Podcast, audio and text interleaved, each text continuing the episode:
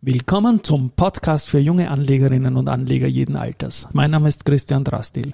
Beim Börse Social Magazine schreibe ich unter dem Kürzel DRA. Und mein Name ist Josef Klarek und beim Börse Social Magazine schreibe ich unter dem Kürzel JC. Und gemeinsam sind wir Team, Team DRA JC. When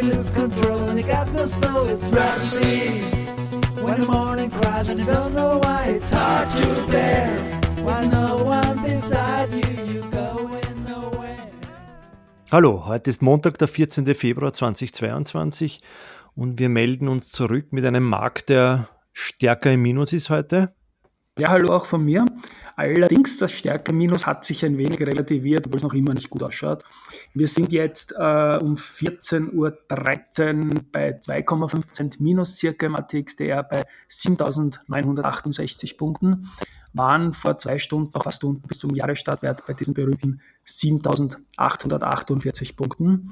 Da hat sich die Newslage ein bisschen verbessert wieder, sofern man das sagen kann, in einem Szenario, dass äh, Krieg irgendwie in den Raum stellt. Ich glaube nicht dran und habe heute auch zugekauft in der Früh. Ja, ja die, die, heute in der Früh, die, die RBI hat gleich mit minus 10 Prozent wegen der, natürlich wegen Ukraine gestartet, ja. ja war der schwächste Titel im ATX. Na, da möchte ich ja. dazu sagen, die RBI ist eine von zwei Aktien, die ich heute gekauft habe, nämlich bei, bei 25, 48 habe ich meine Position verdoppelt. Da gibt es auch ein gutes Interview, das der, der Johann Strobel, der CEO in der Raiffeisen-Zeitung geführt hat. Ähm, das werden wir dann verlinken in den Shownotes. Da sagt er, sie sind gut vorbereitet auf die Szenarien. Äh, die Banken in Russland und der Ukraine, die sie besitzen, sind in einer guten Verfassung und haben auch viel um, äh, Erfahrung im Umgang mit Krisen. Das ist leider so, aber auch natürlich eine gute Sache. Aber natürlich, wenn das eskaliert und zu einem echten militärischen Konflikt wird, ist es natürlich auch schwierig.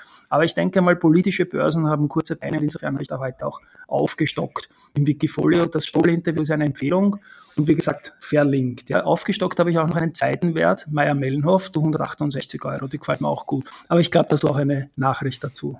Ja, genau, da hat es heute vom Rainer Zellner der ist Aufsichtsrat bei der Meier Mellenhof, äh, äh, wurden Aktienkäufe gemeldet und zwar hat er in Summe 2331 Stück Aktien zu 170,2 Euro gekauft, also knapp 400.000 Euro. Bist du deppert? Ja genau, das sind 400.000 Euro. Das Wahnsinn. ist ja. ordentlich Holz, muss man sagen, ja. Vier Dinge werde ich mir heute am Abend genauer anschauen. Und zwar geht es da konkret um den 24. Jänner, denn das war der bisher schlechteste Tag im Jahr heuer im ATXDR.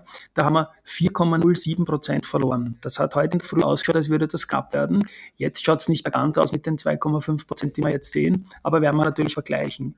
Dann der zweite Punkt ist, am 24. Jänner gab es auch den bisherigen Handelsvolumensrekord mit 426 Millionen Euro im ATX äh, im Wiener Aktien gesamt. Auch das, glaube ich, könnte sich heute ausgehen.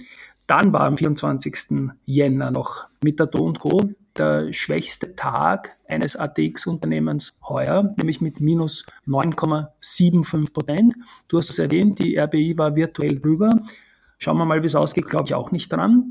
Und der vierte Punkt ist noch ein Umsatzpunkt, dass vielleicht jene 77 Millionen Euro, die die Immofinanz am 1. Februar gehabt hat, Handelsvolumen, heute übertroffen werden. Und da tippe ich auch auf die Banken, vielleicht sogar die RBI. Ja.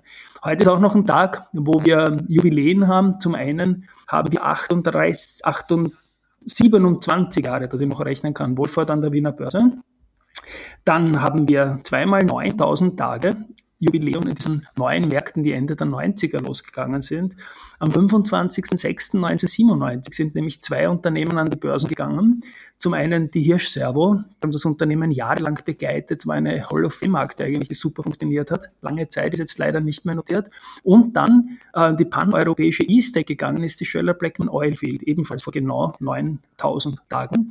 Und die ist jetzt seit Jahren in Wien gelistet, ist ein kleinerer ATX-Wert, hält sich aber gerade heuer ganz sensationell gut natürlich ähm, Drillingöl, das ist ein Thema, das in Tagen wie diesen relativ gut sieht geht. Und abschließend möchte ich noch sagen, die Wiener Börse hat trotz schwerer Kursverluste heute die Schokoladenseite gezeigt, weil sie haben auf LinkedIn aufgerufen, wer sich am schnellsten meldet und drei langfristig interessante Aktien für Wien meldet, kriegen die ersten drei jeweils eine Schokoladenbox. Natürlich war ich da der Schnellste. Ich glaube, damit haben sie auch gerechnet. Wenn es um irgendwelche, ja, na klar, wenn es um irgendwelche so Social-Sachen geht oder was, ich bin permanent online in diesen Dingen. Und jetzt kannst du das nächste Mal, wenn wir unser Börse Social Magazine liefern, kannst du die Schokolade abholen. Das ist quasi Schoko-Settlement haben wir uns da ausgemacht. Ja, und ich habe übrigens drei Aktien lang überlegt, welche ich da nenne. Ich habe viele lieb, aber ich habe langfristig Balfinger, Wienerberger und AT&S ähm, als Buy-and-Hold-Aktien in Wien eingestuft. Gut, ich würde sagen, es ist heute noch immer wackelt gewesen mit Settlement. Morgen sitzen wir wieder im Studio, ich bin wieder gesund. Jo, fein, dann sind wir morgen wieder zusammen im Studio. Dann verabschieden wir uns. Bis morgen, schönen Tag. Ciao, ciao, baba.